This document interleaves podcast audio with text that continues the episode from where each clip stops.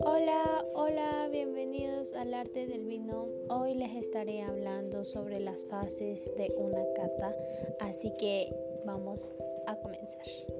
Catar un vino es someterlo a nuestros sentidos, en particular al gusto y al olfato, para determinar su calidad. Por eso, catar un vino consiste en analizarlo atendiendo tres cuestiones básicas. El principal de ellos es la vista.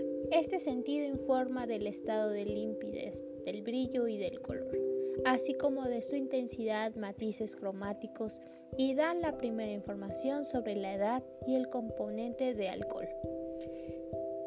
En este se analiza la limpidez, transparencia, es decir, el carácter que contribuye a la presentación. Puede ser turbio, opaco, limpio o brillante. La tonalidad exige establecer algunas diferencias en lo referente a la intensidad y el color. La huella o el disco, esta se refiere a la parte superior del vino en la copa formado por el menisco de líquido.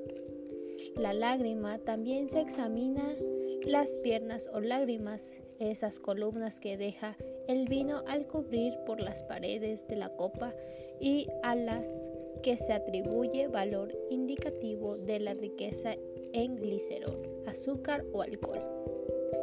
El olfato, analizamos los aromas y las percepciones sensoriales sobre el sabor, identificando los olores florales, tostados, etc.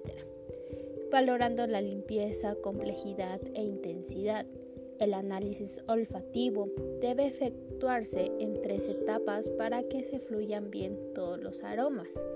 El aroma básico, que consiste, que se consigue sin mover el vino. El catador expira el aire de los pulmones y luego expira el aire de la copa con fuerza.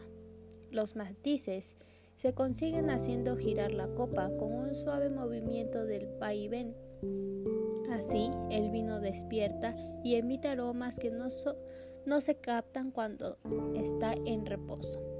El aroma profundo se consigue agitando bruscamente el líquido que como consecuencia se divide por el movimiento y se oxigena, convirtiéndose a flote los aromas más profundos.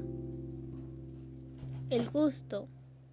Con el gusto identificamos el cuerpo, el equilibrio, el carácter y la persistencia de los sabores. También debe efectuarse en tres etapas. El sabor primario, que se obtiene con la punta de la lengua en los primeros dos o tres segundos. Así se hace notar, sobre todo los sabores dulces, secos, ácidos y amargos. Los matices se obtienen llevando el vino hacia la parte de atrás de la boca. Así se perciben otros sabores y sustancias olfativas por vía retranasal. La persistencia se obtiene agitando el vino en la boca, obteniendo entonces conclusiones del gusto final, las cuales informan al catador acerca de la persistencia. Gracias por escucharme, nos vemos en el próximo episodio. Adiós.